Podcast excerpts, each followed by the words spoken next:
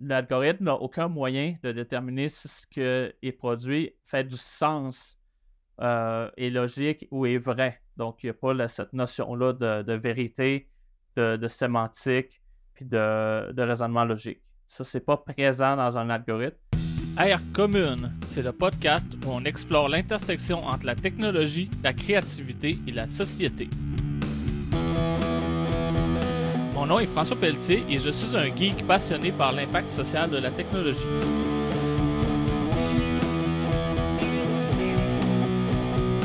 On va parler de l'impact de la technologie dans la création artistique et littéraire, d'innovation sociale basée sur la technologie, de l'éthique et de la vie privée dans une époque hyper connectée, de nouvelles façons de créer des communautés en ligne, et tout ça avec des invités ou en solo.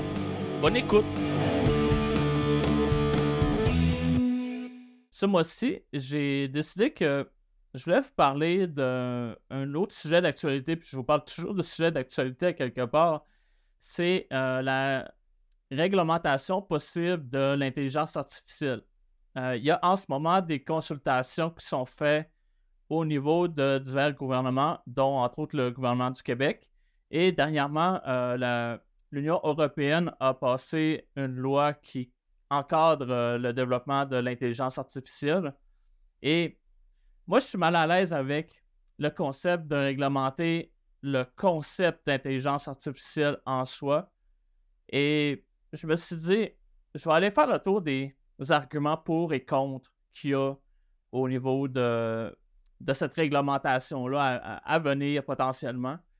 Et je me suis dit, je vais essayer de justement faire la part des choses par rapport à ma vision que j'ai qui est euh, plutôt contre cette réglementation-là et d'autres arguments qui sont en faveur et qui, pour moi, font aussi beaucoup de sens parce que c'est pas.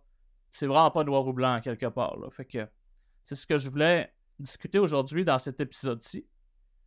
Et je me suis inspiré, euh, après avoir même décidé du sujet euh, de cet épisode-là, a quelqu'un que je suis sur LinkedIn qui se nomme Père Akbom, et il a développé une image qui compare un peu euh, l'intelligence artificielle à un marteau, euh, basé sur la fameuse métaphore que quand tu as un marteau entre les mains, tout ressemble à un clou.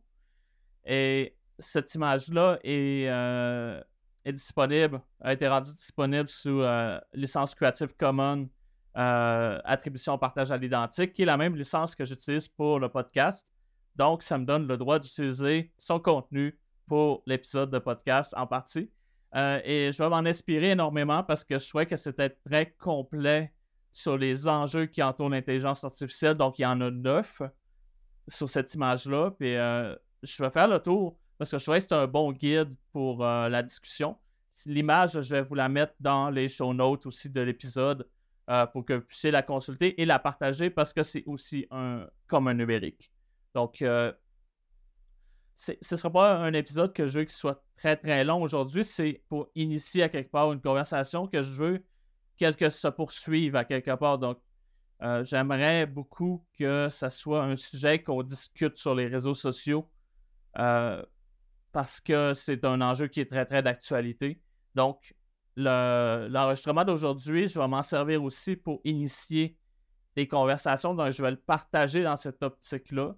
Et c'est aussi pour vous dire que ben, il va y en avoir d'autres, puis je vais justement travailler à aller chercher des invités qui ont des positions variées sur euh, la réglementation du numérique, entre autres. On est dans une période où il y a beaucoup de lois même qui se passent au niveau canadien sur l'encadrement de diverses facettes du numérique, que ce soit le, partage de nouvelles sur les réseaux sociaux, que ce soit le contenu euh, qu'on appelle canadien, donc le contenu à majorité de créateurs canadiens.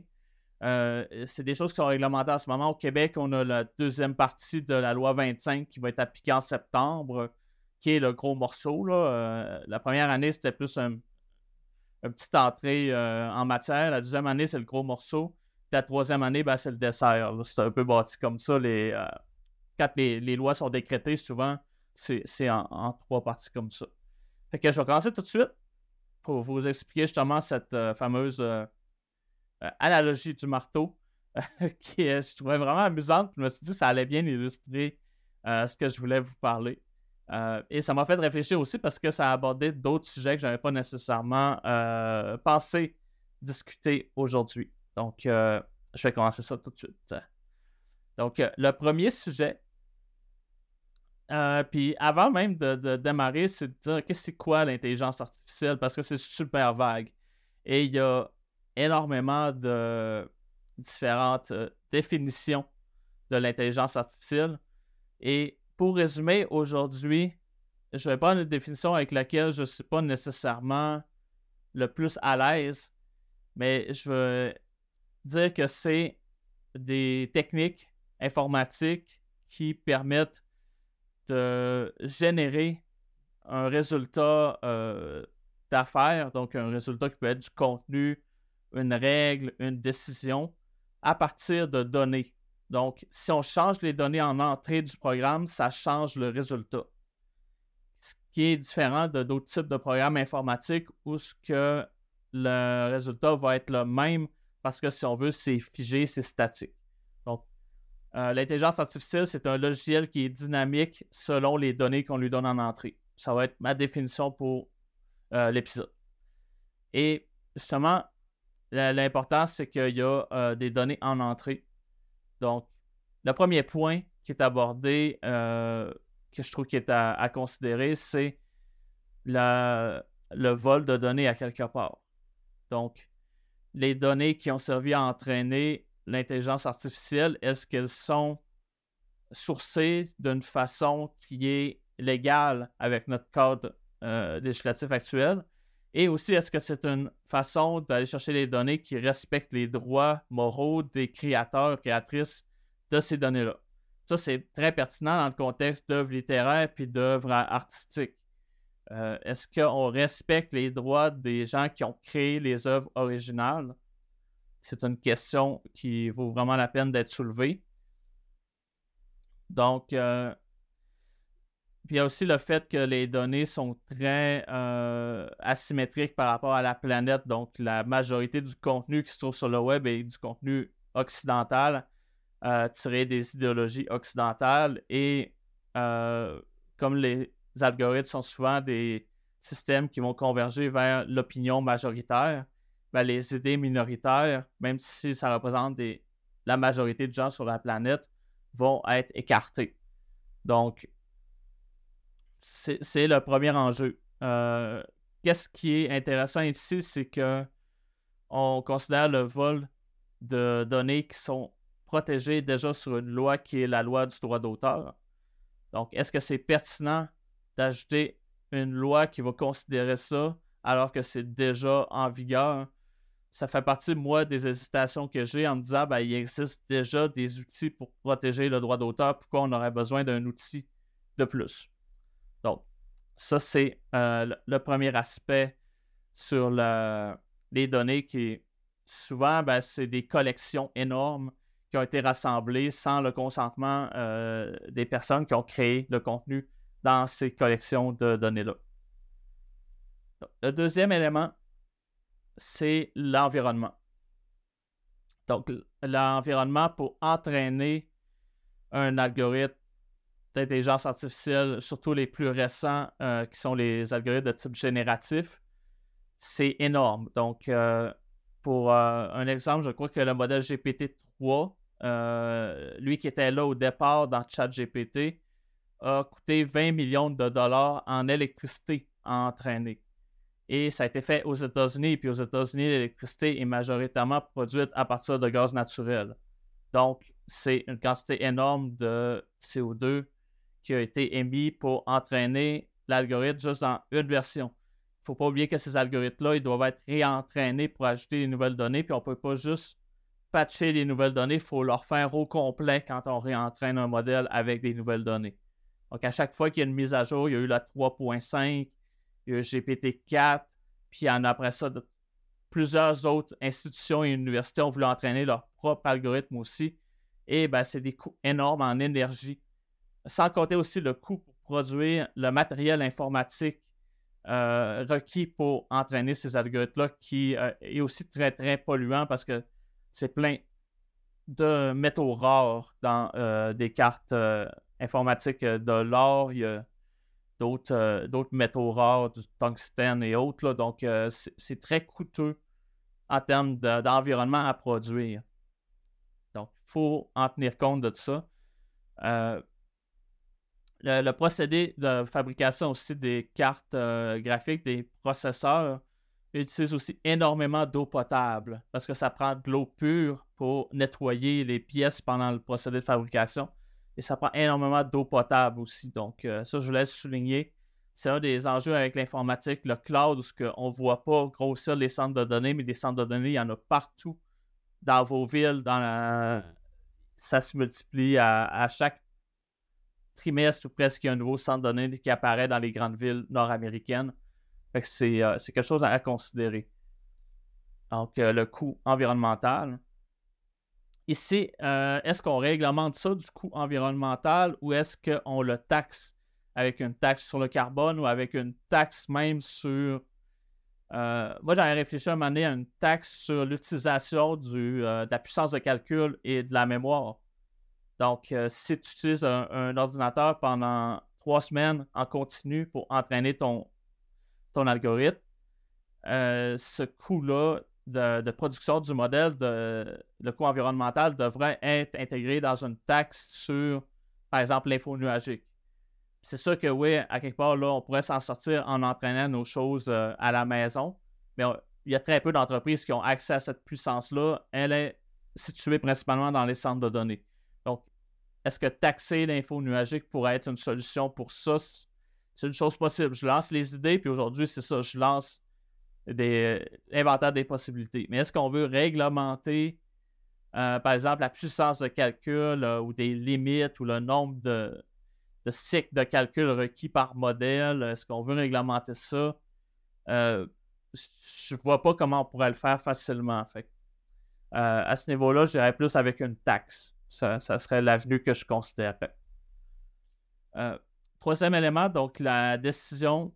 Euh, les décisions sont invisibles dans le sens qu'on n'est pas capable d'expliquer comment fonctionne un, modèle. Et euh, ça fait que la décision que l'on voit, c'est juste la meilleure possibilité selon les données qui sont considérées.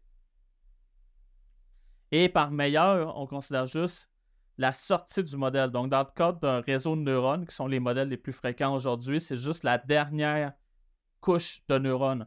Euh, si vous vous demandez un peu comment ça fonctionne, les couches de neurones, euh, vous allez sur mon blog, javalide.ca slash euh, blog, puis j'ai résumé en deux articles la présentation que j'avais faite qui s'appelle Démontre le robot en février précédent, je crois. Donc, c'est ça. Les, les réseaux de neurones, c'est des couches de neurones. Donc, chaque couche contient des paramètres. Euh, qui sont entraînés euh, avec les données. Et la dernière couche, c'est elle qui euh, décide à quelque part c'est quoi la réponse qu'on choisit de retourner. Et à part cette dernière couche-là qui est à quelque part un peu plus visible, on peut avoir le résultat. Mais le reste, c'est des. Ça peut être des millions de paramètres ou même des milliards de paramètres dans le cadre des modèles de langage. Et ben, c'est très, très difficile à interpréter des milliards de paramètres. Comme, comme humain, on a de la misère à interpréter plus de trois ou quatre paramètres euh, simultanés pour euh, prendre une décision. Ici, on est dans les millions, les milliards. Donc, euh, comme être humain, on n'est pas capable d'interpréter le résultat de ces modèles-là, même s'il y a des gens qui prétendent sortir des algorithmes pour expliquer les résultats. moi, dans ma tête, ça sonne plus les charlatans qu'autre chose.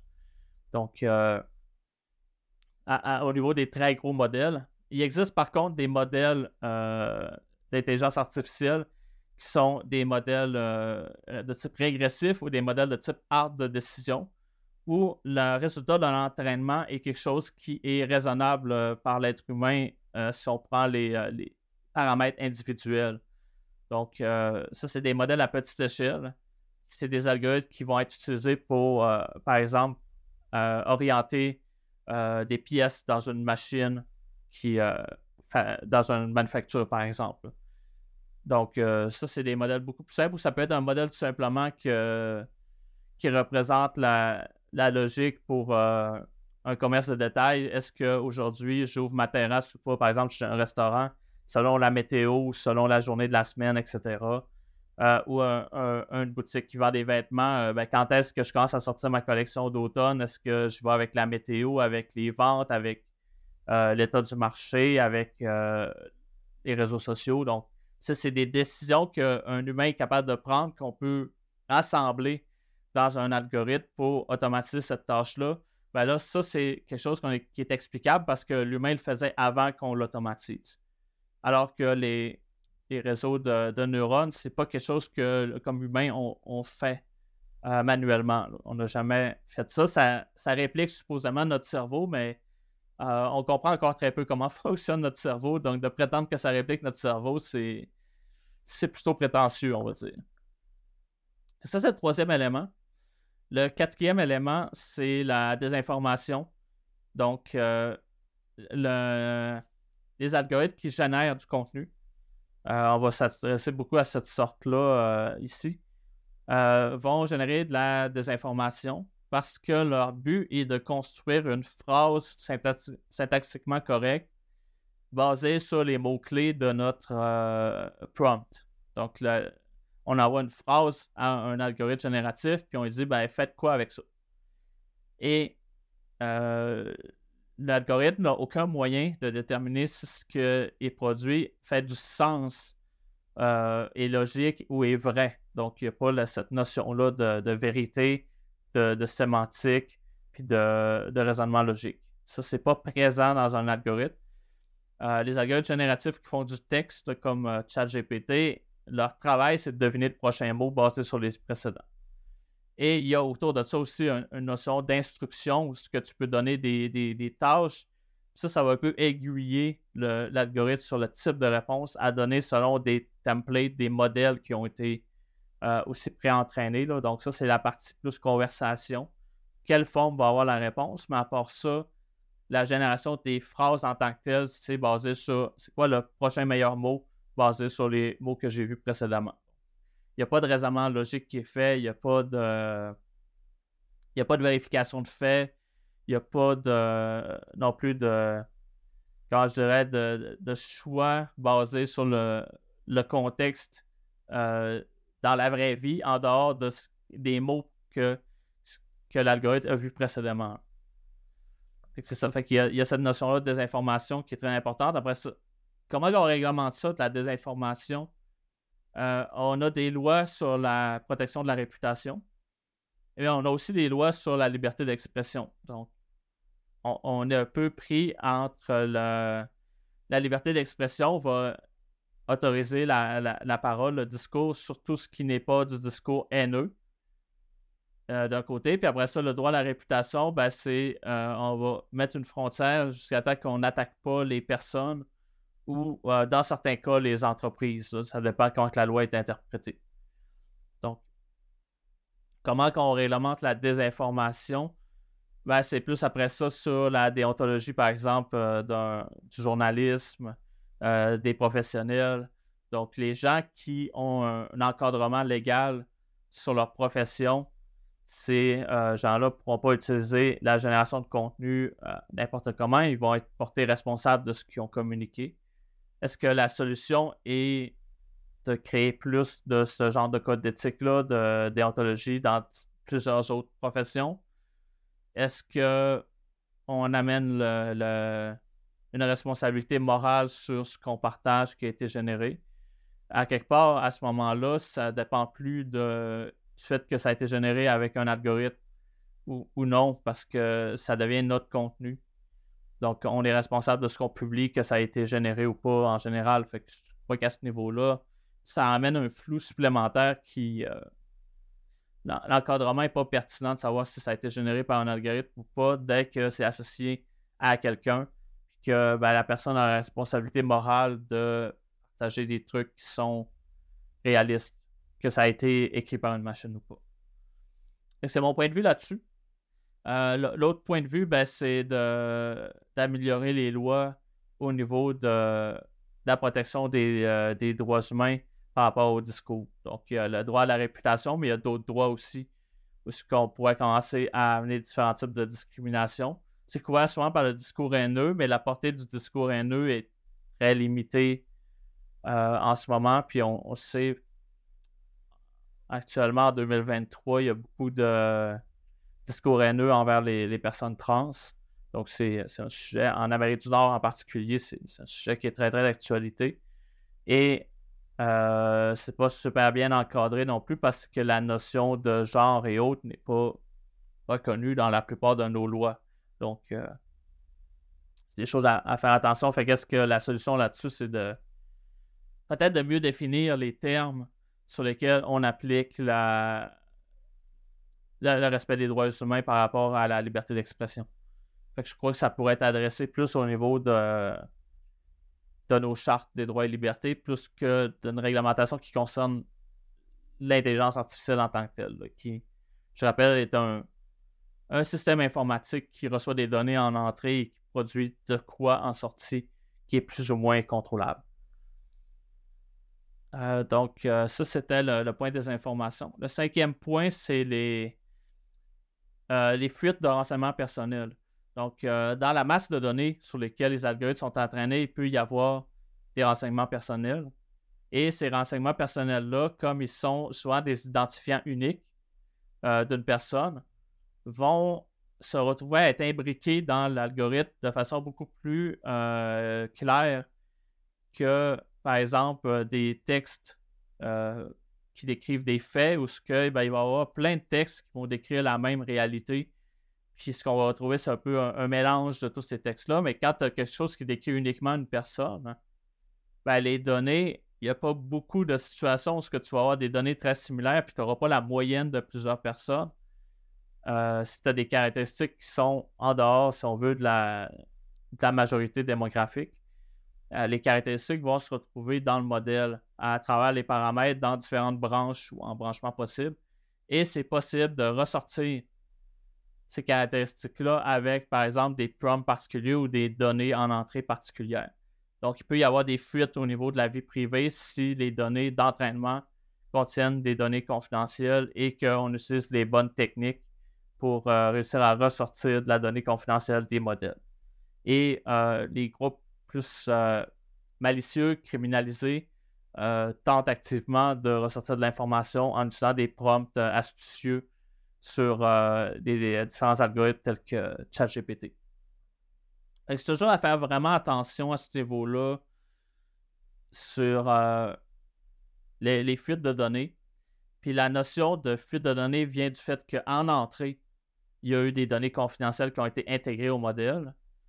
Et la notion de données confidentielles ou de données de vie privée est déjà encadrée par des lois. Et euh, il y a des nouvelles lois comme la loi 25 qui apportent des précisions sur l'usage qu'on peut faire de ces données-là. Donc, est-ce qu'on a besoin d'ajouter une réglementation additionnelle sur l'usage des données et la protection de la vie privée avec les lois qu'on est en train de passer? Euh, je crois que non. C'est sûr qu'il y a d'autres États ou il y a d'autres euh, provinces, par exemple, au Canada, qui n'ont pas de réglementation similaire à celle du Québec, qui, elles, pourraient être intéressées à couvrir ça avec une loi sur l'IA. Mais peut-être que la meilleure chose est de créer justement une loi similaire à celle du Québec ou euh, RGPD en Europe pour implémenter des protections au niveau de la vie privée et des données en tant que telles et non pas sur quel type de code va consommer ces données-là. Et si on règle le problème en entrée, selon moi, dans le jeu de données, dans ce qui est fourni aux algorithmes, mais après ça, le besoin de réglementer l'algorithme en tant que tel est moins pertinent euh, à ce niveau-là. Ça, c'était le, cinquième point. Le, sixième point, c'est les biais et les injustices. J'en ai parlé un petit peu au début sur le fait que les jeux de données ne sont pas balancés euh, proportionnellement à la population. Et euh, ben, ça implique aussi qu'il y a des décisions par le passé qui se retrouvent dans les contenus qui sont entraînés. Par exemple, dans le domaine des ressources humaines, si on, prend les CV passés et les décisions d'embauche et qu'on met ça dans un algorithme, bien, essentiellement, ça va répliquer les décisions d'embauche par le passé. si on avait des biais, euh, on a tous des biais en passant, même si on ne les sait pas, ça s'appelle des biais inconscients, justement. Donc, on a tous des biais au niveau du racisme, au niveau du sexisme, euh, au niveau de diverses autres euh, minorités. Et ces biais-là, euh, si on utilise des données qui incluent ces biais-là de façon implicite ou de façon invisible, si on entraîne des algorithmes sur ça, ben, l'algorithme va reproduire les biais. Donc, c'est un enjeu qui a, entre autres, je ne sais pas si vous avez suivi très dernièrement, la Cour suprême des États-Unis a interdit les universités d'appliquer à quelque part des, des, quotas sur le recrutement des, des étudiants, l'acceptation des étudiants. Et euh, un des problèmes qu'il y a aux États-Unis, c'est que le recrutement d'étudiants est basé sur des tests normalisés et sur des documents qui sont produits par l'applicant. Et euh, c'est soit filtré au départ par des algorithmes euh, d'intelligence artificielle ou ce que c'est basé sur les décisions passées. Puis on sait qu'aux États-Unis, si ton papa était à l'université, ben, tu vas presque être admis automatiquement même si tu n'as pas des bonnes notes et autres. Donc, il y a plein de billets, puis il y a plein de passe-passe en parallèle du système qui se dit un peu plus officiel, qui fait énormément biaiser les données. Et ces données-là biaisées sur des privilèges, sur du népotisme, essentiellement, vont se retrouver dans les, jeux de données. Donc, euh, c'est un, moyen de cacher à quelque part les biais sur un processus, de le mettre dans un algorithme ça, c'est problématique. Mais bon, ici, on touche encore une fois euh, l'aspect de la discrimination. Et la discrimination euh, peut être couverte par des lois. Puis bon, il y a un pour et un contre à ce qui est arrivé aux États-Unis, c'est que ben, les quotas, ça amène des biais à l'embauche euh, qui peuvent être problématiques d'une certaine façon de trier les candidats selon des caractéristiques démographiques. Mais de l'autre côté, le fait qu'il n'y ait plus cette loi-là, euh, ben, ça interdit de, par exemple, favoriser les Blancs via euh, le népotisme ou d'autres mécanismes basés sur l'état financier des gens. Ça peut être aussi un, une, arme à, double tranchant, ce genre d'interdiction-là de, de, quotas, de quotas ou de, ce qu'on appelle de affirmative action aux États-Unis. que ce genre de loi-là existe. Euh, il existe aussi au Canada sur l'accès à égalité à l'emploi, des choses comme ça. Donc, euh, est-ce que si la décision est prise par un algorithme ou pas, à quelque part, elle implémente des biais qui viennent des humains. Fait je suis toujours un, peu sceptique à savoir est-ce qu'on réglemente l'algorithme? Parce que si on dit ah, on, interdit de le faire avec un algorithme, ben, les humains vont le faire pareil. Fait que le problème est plus fondamental que est-ce que c'est l'humain ou l'algorithme qui prend la décision. C'est plus le fait que ben, on a un comportement qui est discriminatoire, qui doit être réglementé ou qui doit être euh, légiféré à ce niveau-là. Ça, c'était le sixième point. Le septième point, c'est la concentration du pouvoir. Donc, euh, comme j'ai dit, ça coûte très cher entraîner les algorithmes. Donc, il y a très peu d'entreprises qui ont le moyen d'en faire euh, et d'accumuler de la donnée et de la stocker qui consomment aussi énormément de, de ressources physiques.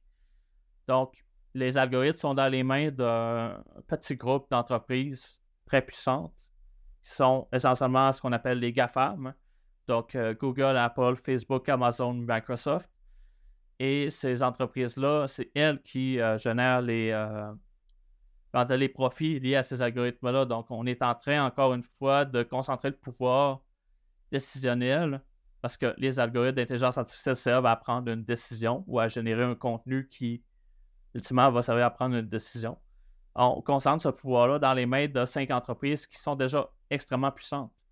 Donc, euh, le, problème ici, c'est la concentration du pouvoir, la création d'un oligopole de l'intelligence artificielle où ce que les gens, même s'ils présentent créer des produits originaux, vont finir par toujours se connecter aux 4-5 mêmes algorithmes qui euh, sont la propriété d'entreprises privées qui sont euh, qui ont des valorisations dans les centaines de milliards, donc qui ont plus de pouvoir euh, au niveau financier que même nos gouvernements.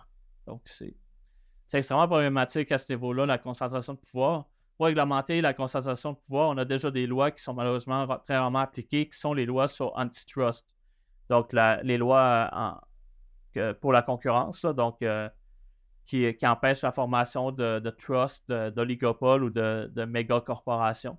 Ces lois-là existent depuis très longtemps. Aux États-Unis, ça a été utilisé pour la dernière fois euh, contre euh, Microsoft qui euh, incluait par défaut le navigateur Internet Explorer dans Windows. Donc, il y a eu des, amendes à, ce niveau-là. Donc, ça, c'est le dernier gros cas populaire en informatique de, de la loi antitrust.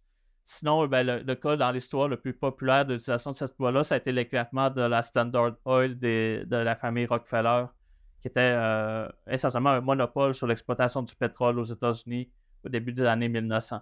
Donc, euh, ces lois-là existent depuis longtemps. Elles ont été appliquées sporadiquement, mais elles sont de moins en moins appliquées euh, malheureusement. Mais elles sont là. Donc, on n'a pas moins de les recréer pour un contexte d'intelligence artificielle ou de monopolisation des modèles algorithmiques. on a déjà ces lois-là entre les mains. Aux États-Unis, ils sont là. Au Canada, on a les mêmes lois très, très similaires. L'Europe les a, ils sont même plus agressifs à ce niveau-là. Euh, ils émettent beaucoup d'amendes, par exemple, sur la, concentration des activités de Microsoft et de Google, entre autres dans les écoles. Donc, euh, ces lois-là existent dans le monde occidental. Euh, dans d'autres nations, euh, ils ont d'autres modèles économiques aussi qui ont favorisé pendant un certain temps la création de ces gros oligopoles-là. Par exemple, le Japon, la Corée du Sud ont des énormes entreprises qui font de tout, comme Hyundai, par exemple. Hyundai font des voitures, ils font des airs climatisés, ils font des bateaux. Euh, ils font de l'électronique, euh, sont très gros. Il y a Samsung, qu'on connaît bien, qui fait des téléphones cellulaires. Samsung fait aussi de l'armement, fait euh, des pelles mécaniques, des équipements lourds, font des bateaux aussi. Donc, ça, c'est des très grosses entreprises. Au Japon, il y en a la même chose, des, entreprises comme Toshiba, puis Sony. des entreprises qui ont des, des très, très grosses portées qui, sont des, des, des, des conglomérats industriels. Donc, euh, ces pays-là ont cette notion-là aussi de ça, mais c'est historique, ça vient de ça vient de, de notions historiques. Est-ce que c'est. Euh, puis c'est très réglementé, ces entreprises-là sont très, très suivies par le gouvernement euh, sur place. Donc, c'est sûr qu'ils ont un contexte différent de nous, mais ça existe aussi. Donc, fait que la, création de nouvelles lois pour l'IA, surtout avec ce contexte-là, où que les deux modèles existent ou des modèles d'extrême concurrence viennent avec des modèles monopolistiques, euh, par pays, c'est trop différent, je crois, pour amener une législation qui, qui va être cohérente. Puis de toute façon, euh, l'Internet n'a pas de frontières. Fait même si on applique des lois dans un pays sur l'antitrust, ça n'empêche rien d'aller s'installer dans le pays voisin c'est de l'informatique après tout. Puis enregistrer une entreprise, ça peut se faire euh, dans n'importe quel pays. je pense que c'est mieux d'appliquer les lois antitrust actuelles euh, au niveau de justement du consommateur, donc euh, de l'offre disponible de, produits. Après ça, il me restait deux points à couvrir sur la, fameuse image que je vais vous partager, le fameux marteau. Euh, donc, euh, la, responsabilité euh, de l'algorithme, la responsabilité de l'entreprise qui a créé l'algorithme. un problème qu'on a en ce moment, c'est que quand l'algorithme dérape, fait ce qu'on appelle des hallucinations, on essaie de dire qu'il y a des propriétés émergentes. Donc, le terme qui est utilisé, c'est propriétés émergentes.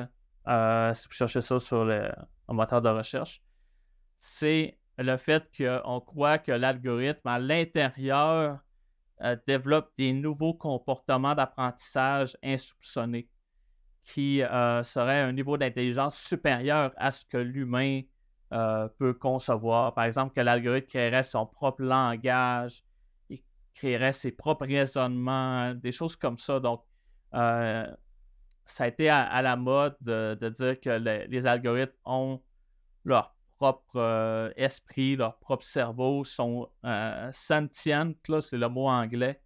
Donc, ils ont une, euh, sensibilité.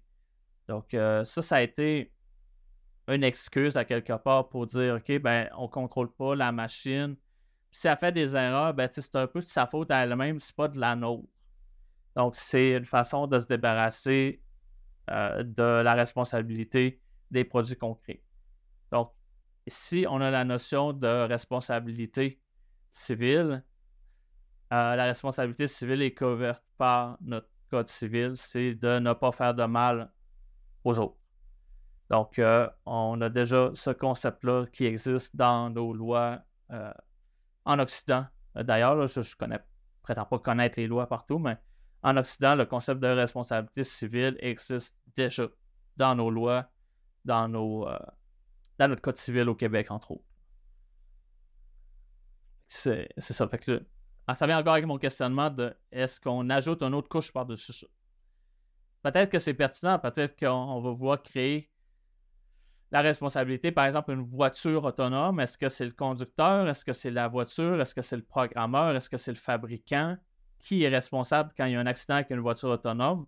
C'est des questions qui sont encore discutées. Puis peut-être que c'est justement sur l'intégration d'un algorithme dans un objet euh, qu'on va vouloir réglementer, par exemple, spécifiquement pour les voitures ou spécifiquement pour une machine médicale ou d'autres euh, utilisations précises d'algorithmes. Donc, l'encadrement au niveau de l'utilisation de l'algorithme. Donc, qu'est-ce qui fait à la place d'un humain et non pas sur le logiciel en soi, parce qu'un algorithme, par exemple, de conduite autonome d'une voiture peut être utilisé dans la réalité pour une vraie voiture dans la rue, mais peut aussi être le même algorithme qui est utilisé dans un jeu vidéo où ce qu'on simule la conduite, euh, par exemple, dans un simulateur pour les gens qui apprennent à conduire des camions, par exemple. Donc euh, là, l'algorithme, à ce moment-là, il est très justifié parce qu'il permet de simuler le mieux possible un environnement réel avec d'autres véhicules ou d'autres voitures qui auraient le même algorithme qui serait implémenté dans une vraie voiture. Est-ce qu'on veut réglementer l'algorithme ou son utilisation sur la route? Ben, ça, c'est le genre de questions qu'il faut se poser. Enfin, dernier point, c'est la, la modération du contenu. Donc, les algorithmes ont une forme de modération qui vient avec euh, euh, si on veut, euh, du, travail par les tiers. Donc, du cheap labor à quelques dollars par jour qui est fait dans des pays euh, du tiers-monde, principalement des pays du Sud. Et ces gens-là travaillent en continu à recevoir le contenu le plus agressif et violent et discriminatoire qui est généré par les algorithmes qui est détecté, si on veut, automatiquement à partir de mots-clés. Et leur travail à eux est de filtrer qu'est-ce qui est responsable ou pas, euh, qu'est-ce qui doit être retourné à l'utilisateur ou pas. Mais essentiellement, on a des gens qui, à longueur de journée, vont regarder euh, de la violence, de la pornographie, euh, des pornographies juvéniles, des enfants, des textes violents, des rapports de violence conjugale, toutes des choses absolument horribles qui vont être consommées à journée longue par des gens qui doivent décider si l'algorithme a généré quelque chose qui est pertinent ou pas. Donc, euh, quand on utilise un, logiciel comme ChatGPT, il ne faut pas oublier que le fait que ça retourne des réponses qui semblent être euh, éthiquement correctes vient du fait que derrière, il y a un travail énorme qui est fait dans des pays du Sud pour entraîner les algorithmes à filtrer le contenu euh, qui est généré qui n'a pas d'allure. ça, c'est quelque chose qui est très important à, tenir en compte. Mais comme ça ne se passe pas chez nous, ben, c'est extrêmement difficile de dire on va réglementer ça chez nous alors que ça se passe ailleurs. C'est un, aspect qui est euh, vraiment un peu touché de dire qu'on va mettre de la réglementation là-dessus. Euh, moi, j'irais plus avec des certifications à ce niveau-là, de la même façon qu'on a certifié euh, équitable des produits alimentaires comme chocolat et autres. Donc, on, a des organismes qui font la traçabilité de l'information et qui viennent certifier, par exemple, que l'entraînement et les données d'un algorithme euh, n'ont pas été fait avec du travail qui a été fait euh, dans des conditions euh, que l'image en question décrit même que c'est de la, torture en quelque part. Donc, de, voir des images violentes en continu, c'est une forme de torture. Euh, je pense que c'est plus au niveau d'une certification qui pourrait être intéressant à ce niveau-là. Mais en même temps, on pourrait aussi avoir une réglementation très claire qui interdit tout algorithme qui a été conçu avec euh, des techniques qui relèvent euh, de la torture, donc qui sont interdites. C'est le genre de position qui, doit être examinée. Est-ce que ça fait dans le cadre d'une loi sur l'intelligence artificielle? Parce que les données peuvent être filtrées sans servir à entraîner un algorithme. Donc, ça revient encore une fois à la donnée source et non pas nécessairement à l'algorithme d'intelligence artificielle en tant que tel. Fait ça, fait le tour de ce que je voulais vous partager aujourd'hui sur la réglementation. Euh, est-ce que on est pour ou contre la réglementation de, l'intelligence artificielle? Donc, je voulais faire le tour de ces enjeux-là. Je trouvais que cette image-là que je vais vous partager était très euh, complète et intéressante pour, euh, pour discuter, pour au moins animer la discussion autour de, de l'intelligence artificielle. Fait que je vous remercie d'avoir écouté cet épisode-là. Puis on se dit au mois prochain. Puis je mets tous les liens euh, dans les show notes pour l'image, entre autres. Puis euh, je vais mettre une description textuelle euh, des neuf points que, j'ai partagés. Je vais mettre aussi des liens vers les lois que j'ai discutées au début dans les différents, différents États. Que, merci d'avoir écouté, puis à bientôt. Merci d'avoir écouté jusqu'à la fin je t'invite à laisser 5 étoiles et un commentaire sur ta plateforme d'écoute préférée. Ça va me faire vraiment, vraiment plaisir. Partage l'épisode sur tes réseaux sociaux et avec tes collègues. Et s'il y a des sujets que tu aimerais entendre sur le podcast, n'hésite surtout pas à m'écrire. Ce podcast est un commun numérique, disponible avec une licence Creative Commons, attribution et partage à l'identique.